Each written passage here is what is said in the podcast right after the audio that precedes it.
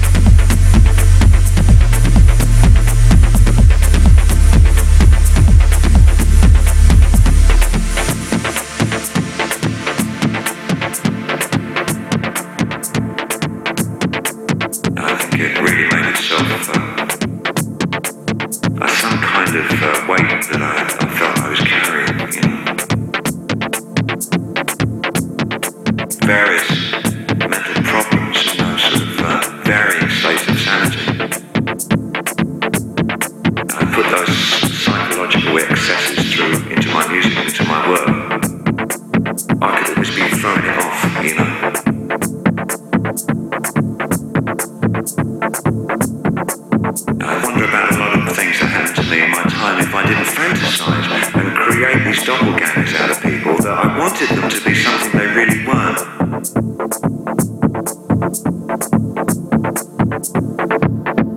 As long as I believed and that's what they were, it gave me the energy to be convinced that I was worth doing it for.